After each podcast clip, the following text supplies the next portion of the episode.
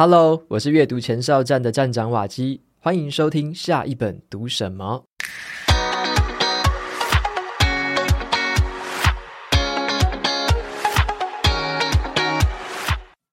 今天我要跟大家分享的这本书叫做《爱的艺术》。好，我自己是很讨厌一种说法啦，说什么这本书是每个人必读的。好，因为毕竟一本书再怎么好，也就是对某些人有帮助，那某些人必读啦。可是呢，今天要分享的这本书是我打从心里面哦，真的认为是每个人必读哦，因为这本书谈的主题真的太重要了，而且也谈得未免太好了。这个主题就是爱。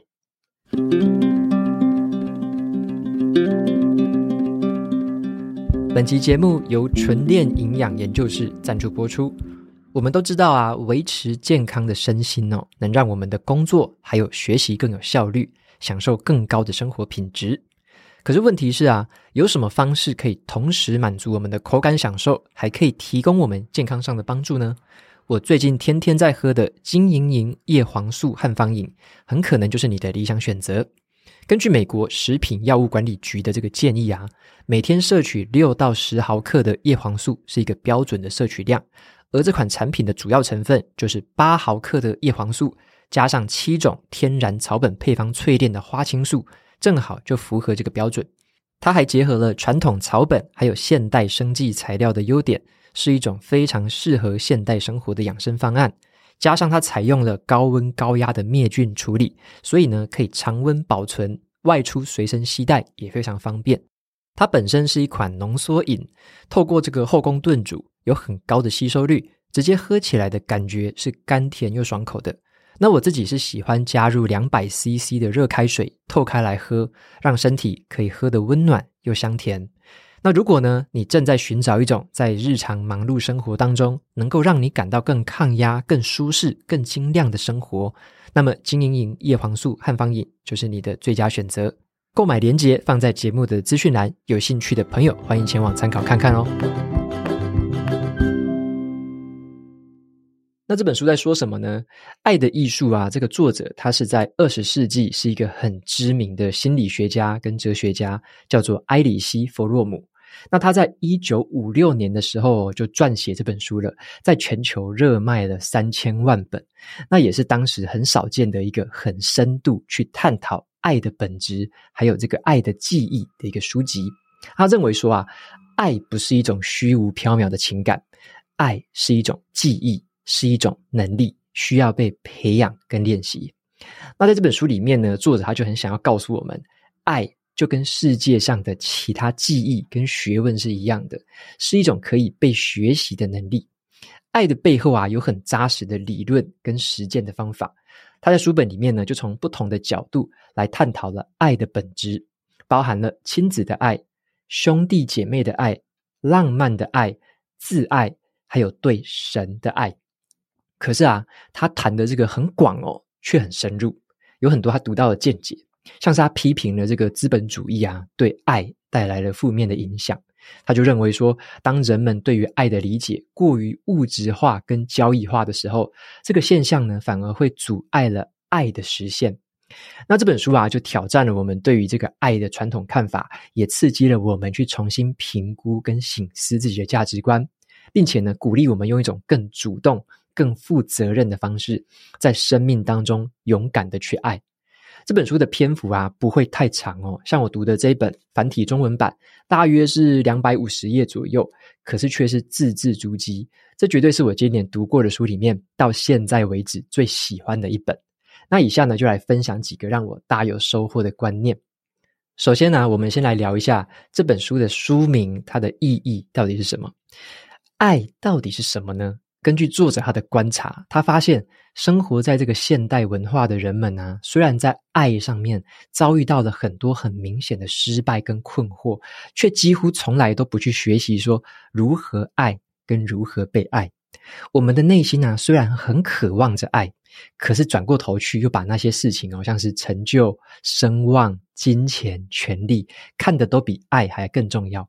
特别是现代社会啊，加深了这种错觉，只有那一些能够帮我们赢得金钱跟名誉的事情，好像才值得学习哦。而爱好像只对我们的灵魂有帮助，所以我们就不会耗太多的心力在它上面。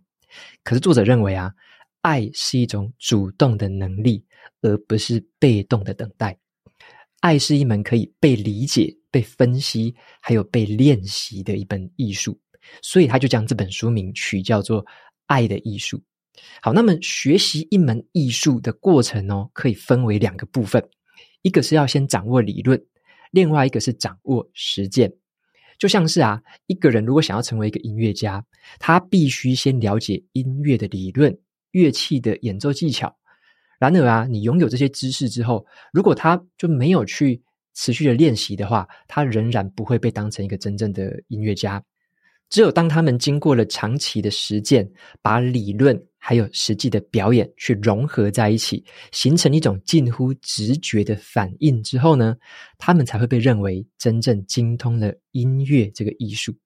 那这种直觉式的这种事情呢，是经过很长期的练习，还有深入的理解，让这个艺术家能够超越这个书面上的知识，把他们的内在感受，还有他们的想象力，转化成实体的艺术作品。这种直觉的应用啊，不仅可以让这个艺术家在创作的时候更加的自由，更有创新性，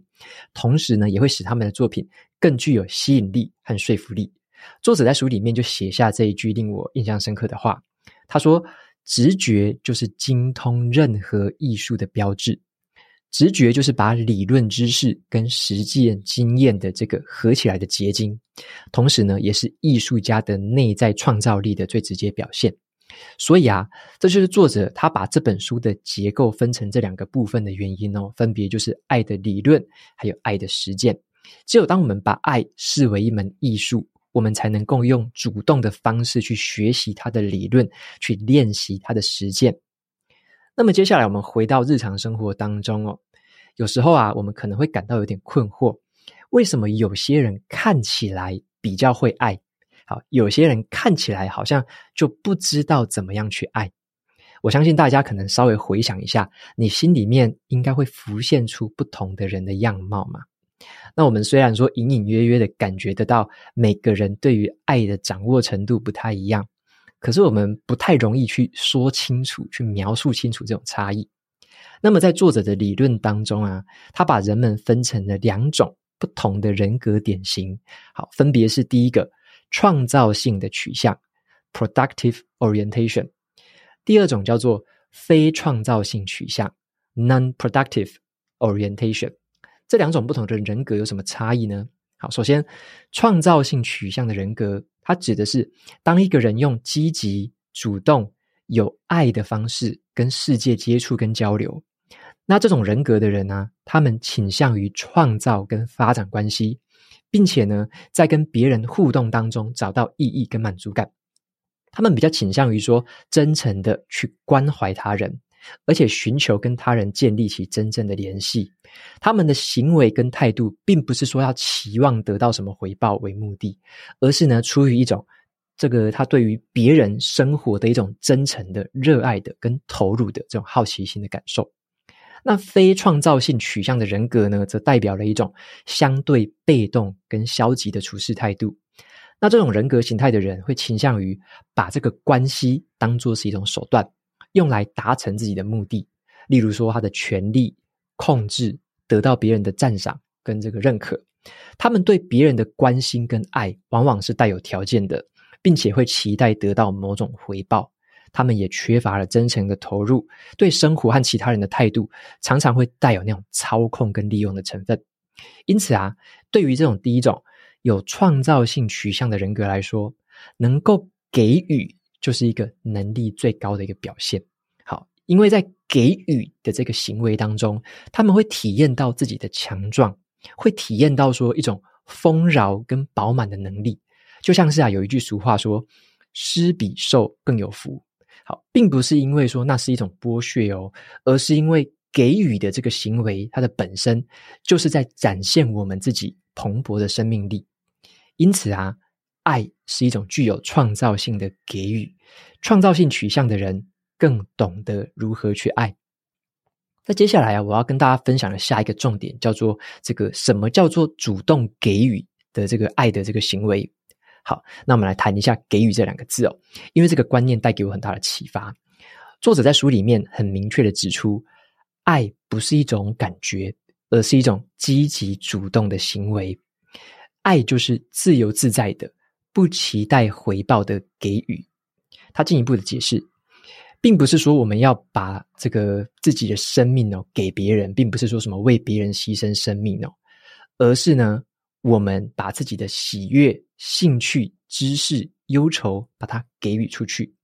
在这种给予当中，我们丰富了别人，用一种可以增强自己生命力的方式，扩大了别人对于生命的感受。当我们给予别人这样的生命力的时候，这些东西又会反射回来，就好像是对方可能给你一个微笑、一个皱眉头、一句感谢，这都是一种反馈。那这个时候啊，原本的接收者就反过来变成了一个给予者，而且把一部分的生命力也回来给我们。奇妙的事情就在这边发生了，给予就是接受。好，就像是。老师可以被学生教导，演员也可以被观众给启迪，作家也可以被读者给激励。也就是说啊，他们并不是把对方当成一个物品，而是他们用很真诚跟创造性的态度去互相对待。那在这种很真诚的互动之下，两者之间的生命力就有了真实的交流，就会起到一个很奇妙的化学变化。那书里面就这么讲的，爱。就是一种唤起爱的能力，所以啊，一个没有办法爱别人的人，就是一个无法给予的人，那也是缺乏了唤起爱的能力的人。他进一步解释哦，虽然说我们在意识层面啊，我们很害怕的是不被别人爱，可是我们真正的恐惧是去爱。好，他说了这么一句话，非常的喜欢哦。他说，去爱就意味着说。得不到担保的委身出去，是把自己完全给出去，然后希望说我们的爱会在被爱的人身上唤起爱。那爱是一种信仰的行为，信心少的人爱也会比较少，因为有信心的人会知道，爱不是拿取，不是出自于不安全感。相反的，爱就是给予，给予别人我们的喜乐、兴趣、理解、幽默跟忧伤。爱是将所有在我们身上活要展现出来的一切给予别人。只有在我们主动给予的同时，爱才会被唤醒。那么最后呢，跟大家分享一下哦，爱不是在等待某一个对象出现。好，这个观念很有趣哦。一般我们在跟朋友和家人谈到的爱这件事情的时候，多半都离不开浪漫的爱。好，大家一定会想到说一些很常见的对话内容啊，像是说。这个对象跟我期待的落差很大，他不是我想要找到的那个人。好，或者是我都已经年过三十了哦，怎么都还没有好的对象出现呢？然而，在这本书里面，作者很精辟的指出了人们对于爱的一种最常见的误解。很多人都会误以为说，爱所必须的条件就是要找到一个正确的对象，然后一切就会水到渠成。好，如果这个对象不对的时候，我们就会说服自己啊，不需要去爱对方。好，等到下一个正确的对象出现了，再好好的去爱就好了。然而啊，这种态度就好像在说啊，一个人他想要学画画，他却不去这个画画教室学画，然后也不去真的卷起袖子来作画，他只是在那边等。等待正确的绘画对象出现，以为自己等到了这个绘画对象出现的时候，就可以画出一幅很漂亮的画了。你觉得这样的态度真的可以学得好画画吗？等到正确的对象出现才开始画，就好像是要等到正确的对象出现才开始爱，好，像很类似的道理。平常不努力，哪有可能会有好能力呀？所以呢，作者他在书里面一直强调。爱是一种主动的活动，是一种灵魂的能力。当我们平常不去爱，你要如何才可以学会爱？当我们平常不作画的话，你要怎么样才学会画画呢？好，因此，爱是不分对象的，它是一种对生命本身的热爱跟尊重。如果说我们真正理解跟实践了爱的意义，那么我们的爱。不会被局限在说我们自己或者是特定的某个人，而是会扩展到所有的人和生命。作者他是这么主张的：如果我真的爱一个人，我就会爱所有人，就会爱这个世界，就会爱生命。所以啊，爱不只是限于说跟某一个特定对象的关系哦，而是一种态度，是一种性格的取向。我也引述一下书里面对这个观念完整的说法。作者他说：“懂得爱所有人，也是一种表现出我们真正理解跟接受自己的方式。”好，如果我们不能够爱所有人，那很有可能意味着说，我们自己或其他人有一些尚未解决的恐惧或反感。而当我们能够全心全意的爱所有人的时候，这表现出我们已经很成功的可以接纳跟爱我们自己。并且能够以一种开放跟尊重的态度来面对他人，因此啊，懂得爱所有人，才代表我们真的懂得爱自己跟爱某个人。这种全面的爱，是我们人类存在的基础，也是我们实现个人成长跟人际关系还有和谐的这个关键。爱是一种每天的实践，而不是等待着正确的对象出现才去爱。好，总结来说啊。这一本书，我觉得是值得一辈子收藏的好书哦，因为它带给我的阅读体验是一个很丰富的、很温暖的一种恍然大悟的。那我在撰写这本书的读书心得的时候啊，就觉得哇，根本没有写得完的一天哦，因为每个段落都包含了太多的智慧跟洞见。那这次分享的大概只占了我摘录出来的重点的三分之一左右，书中还有很多很值得深思跟反省的观点。我很深切的认为哦。爱是一辈子的事情，那这本书也是一本值得一辈子收藏跟反复咀嚼的好书。那我很喜欢作者，他就鼓励我们透过这个理解跟实践爱的艺术，来进一步的提升自我，获得一种更丰富跟满足的人生。他不断的强调，爱就是一种主动的行为，而不是被动的情感。爱是我们人格培养的一部分，透过自我的发展跟提升，我们才可以学会更好的去爱自己，也懂得去爱其他所有的人。如果啊，你想要了解亲子之间的爱，那书里面就有很完整的篇幅分析了这个孩童、母亲还有父亲之间的这个爱的关系跟差异。那如果你是想要解开自己对于那种浪漫感情的那种困惑的话，或者是更懂得怎么样经营长长久久的伴侣关系，那书里面关于浪漫的爱这个篇幅也会给你很大的帮助。那其他还有关于朋友之间、神跟宗教之间的爱，书里面都有很值得参考的这个段落。总结来说啊，这种关于爱的这个理解和实践，对于我们这种在生活当中想要实现更有深度的人际连接的人，还有个人成长的读者来说，是具有难以衡量的价值。这不只是一本探讨爱的书哦，更是一种思想的启发，一种生活态度的指引。那我相信啊，如果能够让更多人来认识这本书，这个世界就会变得更美好。接下来呢，分享一下 Apple Podcast 的听众留言。好，这位听众叫做 Sally Huang，他说推荐瓦基自己写的书，一本让我一翻再翻的人生工具书。他留言的内容是：第一次认识瓦基的时候是透过 Podcast，一开始觉得说怎么会有男生的声音如此温文儒雅，那聆听瓦基的说书可以让人觉得很放松，但是又在每一篇的书斋当中可以感受到有条不紊的思考。建议大家在百忙当中，不妨可以透过这个聆听的方式，搭配瓦基的声音，优雅地截取到每一本书的精髓。另外啊，我也想与大家分享瓦基自己的书《只工作不上班的自主人生》。可能是因为瓦基自己已经阅读无数，因此呢，在阅读他的书本的时候，排版跟逻辑感觉格外的有条理。在阅读第一遍之后，我就决定提笔做笔记。再读第二遍，并且这个把书中的金句跟人生飞轮的步骤一一的写下来，足足写了有十页的 A4 尺寸的笔记，这么多。如果你还在人生道路上探索自己，又碍于说没有足够的时间看完那些书，像是一个人的获利模式、原子习惯、子弹思考整理术等很夯的那一些心灵成长书籍。那么瓦基把这些书本的精华都融会贯通到各个章节当中，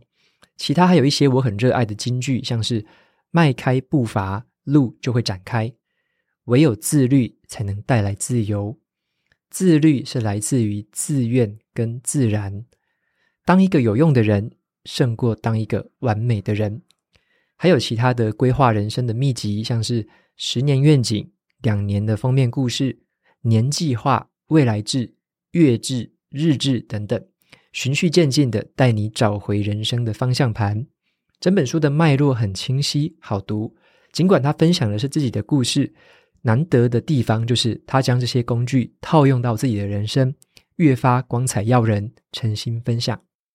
OK，非常谢谢 Sally 的分享，然后也很开心，也很感谢听到前面你的肯定。那更开心的是听到说后面你提到的是我之前在去年底出版的这本书《只工作不上班的自主人生》，然后你有提到的是你真正提起笔，然后开始去做这个规划，一个步骤照着一个步骤的这样子做下去。那我觉得这是让我听到非常感动的部分，而且。嗯，除了 Sally 之外，其实其他有很多的读者在像是签书会啊，或者是像是一些线下的这个阅读聚会，或者是一些场合，会让我知道说他透过了这本书，然后做了哪一些真实的行动。例如说做笔记啊，也是一个方式。对于书本做笔记，然后对于规划来去做练习，可以更认识自己，更知道怎么样规划自己的目标跟方向，对人生充满了更多的愿景跟期待。然后呢，在接下来有一个很好的这个指北针，可以指着自己持续的前进，在这个轨道上面，不至于说偏了太多的这个轨迹。那这些回馈，我觉得就是让我最为感动的部分啊，因为在写书的时候。一开始不会料想到说有这么大的一个这种真实的回响吧，就会觉得说好像是我只是把我脑袋里面走过的那一招，把我所有的东西就把它付诸于纸上写出来，让大家可以一次做个完整的参考。但是你会很难想象说。哇，真的有好多的朋友用了很多不同的方式，像是用纸来做这些练习。有些朋友是在电脑上用软体，用那个心智图软体来画。那有些朋友他是写成文章来做这样子一个记录。那有些朋友是做成像是那种练习纸，就是那种可能可以填空。那除了自己练习之外，还带着其他的朋友一起透过这个练习纸去练习。那么也很开心的，像之前早鸟读书会也会用这本书来当做主这个读书会的主题，带领大家持续的一步一步的把这本书完整的看完跟吸收完，然后听到了好多好多很棒的分享。我觉得这些就是呃真正去嗯。提起行动，像是那时候写书的时候是有点犹豫的嘛，但是的确就是还是要提起勇气，把这样的一本书把它写出来。因为当时我在写这本书的时候，会觉得有一点冒牌者症候群吧。那种症候群就是会觉得说，诶，我只是现在这样子，好像三十四、三十五岁这样子的一个年轻的状态，有什么资格去写一个这种有点像人生规划或者是职业规划这种书？就会觉得，诶，好像。哪里怪怪的，但是又会觉得说，我必须要这么做，我必须要把它写出来。我真的好想好想把我所有的东西都跟大家分享，那那种感觉就会有点拉扯。不过就是就目标定了嘛，然后也跟大家说，诶，要写书了，那么跟出版社签约，好，反正所有的程序就还是让它进行。然后呢，就真的产出，就是逼着自己也是要把它做出来。好，无论自己有再多的这个借口，有再多的不安全感，就是要把它做出来。那么真的做出来之后，嗯，现在得到的就是开始有很多各式各样的回馈。那这些就是平常根本不可能想到的。你会觉得说，哎，这个真的有这样子的使用方式，真的有这样的改变人生的故事，这些就是很有趣，可以去听到读者的回馈。好，那所以说，如果啦，如果说，诶，你也觉得说自己想要写一本书，或者是你想要很简单的，你只是公开发表一些东西，把自己的真实故事把它分享出来的话，我认为这个背后当然会有一些恐惧，可是呢，当我们真的这么做，我们去执行了，我们让更多的人，或者说我们让这个世界看到了自己。当我们真实的去参与这个世界，就是把我们的脆弱啊、不安啊、惶恐啊，甚至是把我们的一些就是诶以前学到的一些走过的错路、走过的冤枉路分享出来的话，我认为这些就是非常非常宝贵的事情。那今天的说书也刚好提到爱这件事嘛，我今天有特别提到一个关键字，叫做给予。好，给予。这两个字我就非常喜欢。我在这本书里面也画了很多关于这个给予的重点，今天也跟大家分享过了。那么对应到好所谓的说，我们要公开发表，我们可能写书，我们可以写内容，我们可能创作东西，把自己的故事分享出来，这件事情它本身就是一个给予。好，这本身如果再把它放得更宏观一点，代表我们是。爱着这个世界，我们爱着身边所有人，所以我们想要给予。给予就是把我们蓬勃发展的生命力给予出来，把我们的喜怒哀乐给予出来，这就是爱。好，这种爱就是不求回报的，就是我完全不用期待说，哎呀，一定会有什么特定的回报，特定的什么这个成就会发生，根本不用期待这种东西。我们只要做的是当下的那个给予，是我们乐在其中，我们提起勇气，我们勇于参与这个世界，我们想要真实的跟这个世界互动的那种给予，这就是一种爱。好，所以其实这种给予，我觉得它不只是说我们什么亲子的爱呀、或者是什么哎呀，我跟这个情人之间的爱，这种一对一这种少数的这个爱，而。爱，它就是像作者他提到的，是更跟这整个世界所有人的这个爱，就是你爱全世界的人，你爱所有的人。当你有这种爱的话，你对于自己，你会觉得诶很珍惜，你会懂得爱自己。你对于其他少数人，像是你的亲密的伴侣、你的手足、你的家人，你也会懂得怎么爱他们，因为爱全部的人跟爱。少数的人，其实他一点都不冲突。好，我以前的观念会觉得这两件事情好像彼此矛盾嘛。我如果爱一个人，爱得很深很深的话，我眼里就只有他，那种就是大部分的人可能会觉得啊，爱就是这么一回事，就是我只保留给某个人，这就是比较比较狭隘，或者说比较有私心的这种爱。可是当我们的爱是我们知道怎么样爱所有人的时候，好，包含你跟别人的讲话方式。你跟多数人还有少数人讲话的方式，就会是截然不同的啊！因为你爱所有人，你会知道怎么样叫做尊重，怎么样叫做给予，怎么样叫做接纳别人真实的自己。好，所以我觉得这本书给我收获太多太多了。那也从这位听众的回馈，还有好多好多读者跟听众朋友们的回馈当中，就是会让我嗯重新的体会跟回顾之后会，会嗯想到这一些感触啊。啊，所以觉得其实很多道理在背后是它是共同的，它是流动着的。那么，当我们像这本书就是《爱的艺术》这本书，当读完它之后，就有哇更多更多很很丰富、很多彩多姿的火花跑出来。今天也是因为时间关系啊，我就是固定就会做这样时间内容的说书嘛，那所以也只分享了这样的内容。那在我写完说完这本书之后，其实我也有在想说。是不是我再把更多的内容分享出来，可能变成可能下集呀，或者是诶，再用不同的方式呈现给大家。如果有兴趣的话，或者说大家觉得有什么想法，也欢迎留言啊，或者是透过私讯啊、脸书的文章留言，都可以让我知道。好，那我也很开心可以呃读到《爱的艺术》这本书，那我也更开心可以给予大家，就是我自己写的《只工作不上班的自主人生》这本书。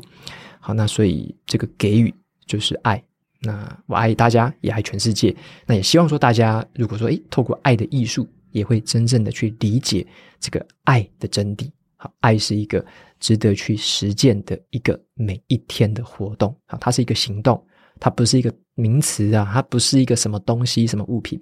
爱，它就是一个化成每天的行动，跟我们生活的态度。好，那就今天跟大家分享跟回答到这边，谢谢大家。今天的说书就到这边进入了尾声。如果你喜欢今天的内容，欢迎订阅下一本读什么。你也可以订阅我的免费电子报，每周收到最新的读书心得，还有好书金句。我们下次见喽，拜拜。